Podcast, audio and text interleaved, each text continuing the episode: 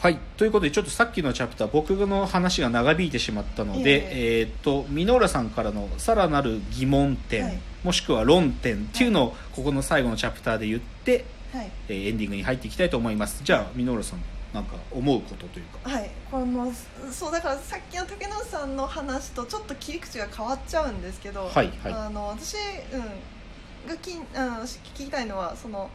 人にとってで今の特殊性ははい。どう扱うかってこと、今今今。って概念ですね、はい今。今。はい。あのまあ、その人もその今っていうものがあって記憶っていうものは過去を振り返ってみたいな風にしてあのいう風に認識されてるんですけどでも記憶っていうものはそもそも今の都合に合わせたでっち上げでしかなくってでなんかそれを思うとそもそも時間っていうものもちゃんと過去現在未来みたいな風にしてあるんじゃなくって人の錯覚に過ぎないっていう論破があるぐらいなんですね。はい。はい、なまあいずれにせよその人にとって今っていうのは特別なものであるのは、まあ、あの直感的にも確かなんですけどはい。でそのさっき話した戦略12っていうのもそのだその感覚っていうのも今感じるっていう今とのコネクションが強いから、はい。あの使えるしっていうこともあって、うん。その生死のもんあの生きる死ぬの問題もその今っていうものの特殊性を活用してしているんですけどだからそういう特殊性を AI そのものに AI ってものを考えた時はそれそのものに実装させるべきかあるいはその人とあの AI とのやり取りの中で立ち上げ、まあ、これは前のあのあの AI スペシャル会の話でもあの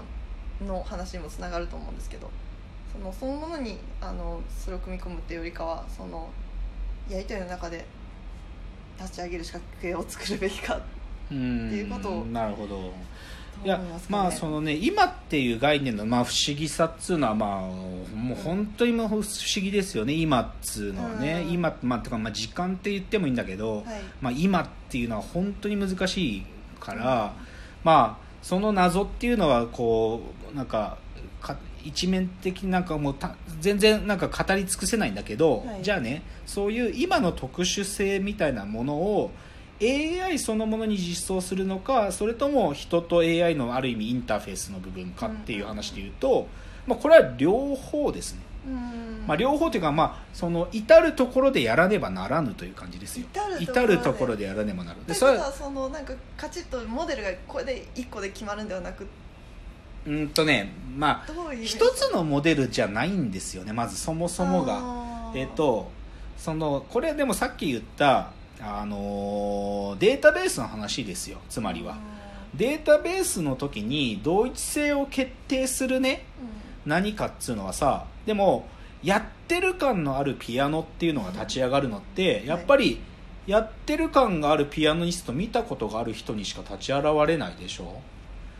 つまりやってる感のあるピアノっていうのでああそうそうって思える人って、はい。ある種のああそうそうって思える人までにしか届かない表現なわけじゃない、で何が言いたいかっつうとそこの同一性が立ち現れるかどうかっつうのって、うん。なんかうまい切り取りをするってだけだけじゃなくて、うんうんうん。なんていうかその共感可能性とかそういうことにも開かれているわけですよ、うんだからこれは単純な1個のモデルじゃないわけ。うんタモリ的目とかだけじゃないわけよ。タモリ的な目っていうだけじゃないと。だからその一つのモデルっていうわけじゃなくてでも何か今の特殊性っていうののなんていうか無数のやり方があってね。うん無数のやり方があっていやでもエッセンスの部分は共通なんだと思うんですよ。エッセンスの部分は。うん。でそれをどう作るかっていうのはなある意味我々に差し向けられた問いであるんでだからそれの工夫のしどころですよと。うん。ででねだから話を戻すとね、はい。だから僕はねこういう話するときに科学者が本当頼りねえなと思うのは科学者から出てくるアイデアが言っちゃえば稚拙だからですよ。うん稚拙だから。で逆言うと走馬灯アプリと言われた時に僕が「あそれは進撃の巨人じゃん」みたいな思ってそ,、そこから僕が「進撃の巨人」のオープニング作ったチームと話す方がよっぽどいいものできるぜって思う実感は、うん。そういうやつらの方がそういうことよく考えてるからだよそうでねすよね。私も今日露呈しましたね。そう。だからその AI にどう実装するかっつうアイデアは、うん。ある意味それこそ作家がクリエイティブを作ると、作品を作るというものの中にすら埋まっていて、うんそのしもうその一つ一つがある意味その今って特殊性のね、うなんかまあ、表出のいろんな表現系の一個ですよね本当に。そうなななんか作家の方々がそれを野生の勘でやる、うん、だけでなくてそれを明示的にねバシッといや抑えられたらそれね今日ね結構重要なポ一つのポイントだと思うのが箕浦さんが僕感覚の話した時にね、はい。これねそのじゃあ戦略1のさあのに匂いとかさ、ある音楽とかさ、はでえっ、とねこの匂いとじゃあ、えー記憶ってもののなんかこう併存によってこう立ち現れる既視感とか、えー走馬灯的体験うん。って時にはい。言語ってうん。どういう距離感にあるかっていうことをもっと考えるべきだと思う。うーん。つまりね僕らが匂いって言った時にさその時僕らはじゃあ僕はさじゃあそれこそさっきマドレーヌが好きだったと。でうん。マドレーヌ食うっていうかマドレーヌの匂いがすると母ちゃんがなんか夕方になんかうなんかご飯食べれなくなるから1個にしときなさいよっていうのを思い出すみたいな。うん。って時にさでもその匂いを例えば僕は人に伝達する時とか自分の頭の中で咀嚼する時マドレーヌって言語化してるわけじゃんでもさうんなんかなでもその僕が言ってるマドレーヌっていうあの匂いっていうのってさ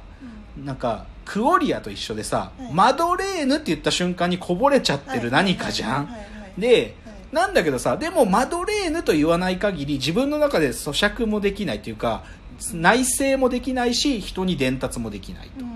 うん。同じで渡辺美里の「マイ・レボリューション」って呼ぶからだけど、ま、うん渡辺美里の「マイ・レボリューションの」じゃあおなんかその「じゃんじゃんじゃんじゃじゃんじゃん」っていうこのイントロがって話とかさそのイントロがっていう言語を媒介物に僕らはやっぱり内省する時とか人に伝達する時にするじゃない、うんけどさこれってじゃあ僕らが言葉化しようとしてるからその言語が役割を果たしてるかというと、そうでもなくてやっぱり僕ね感覚っていうものに接近するときに、はい。僕らは絶対に言語ってものがどこかに言語的役割をするものが絶対にあるっていう前提で感覚も付き合わなきゃいけないんだと思ってるんですよ僕は。のでだからさっきの話に戻ると。だけどそれ一貫してますよね。うん。そう。だから言語っつうのがうん。なんかそのどう役割果たすか、あでもねそれでいうと私はそうでない部分にやっぱり活路をどうしても見出してる、うん。で一つの例にあるのが、あの伊集院光さんのラジオのね「はい。空の」っていう、はい。なんか空耳ってよく言うじゃないですか、はいはいそれの脳みそバージョンではいはいはいはい。なんか脳がうっかりしちゃった時、はいはいはいはい。であれもエピソードでもう徹底して言語で語られるわけですよ。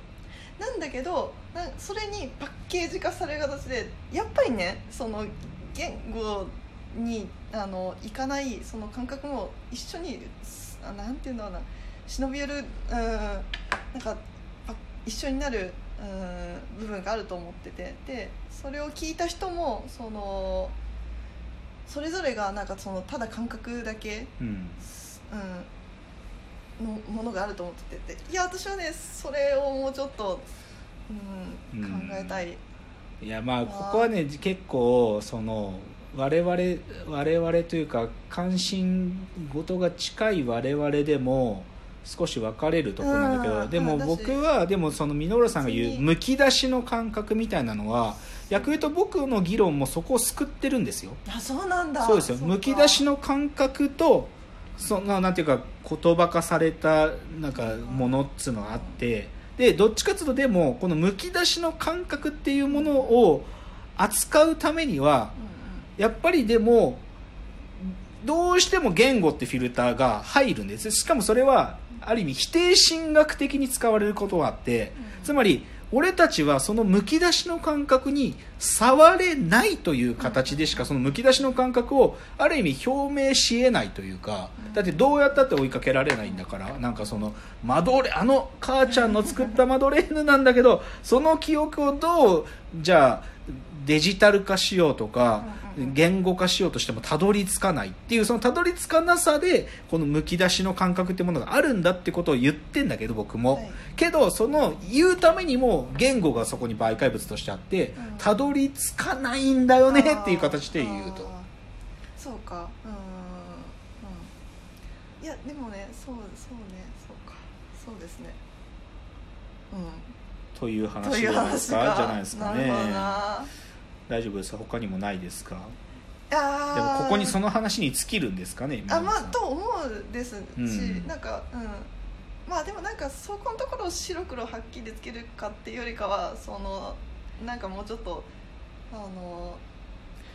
まあでもねこれはね僕の中ではいよいよ白黒はっきりつける時が来たと思ってますよ。あのねそれはねあのこれはなんて言ったらいいのかなこの問いを白黒はっきりつけなかったのでぼんやりした時間を1990年から2020年まで過ごしてしまったんだと僕は思うんですよ。この問題やっぱりこのこういう意識の問いとかもしくはまあ複雑系科学とかね創発とかあそういうことになんていうか興味を持ってた人間たちがまあいろんなね立場からその課題チャレンジしたけど結局のところこの問いに対してぼやっとしたままだったから失われた30年を過ごしたっすよ。僕はね最近もうそそういう気持ち心構えでいます。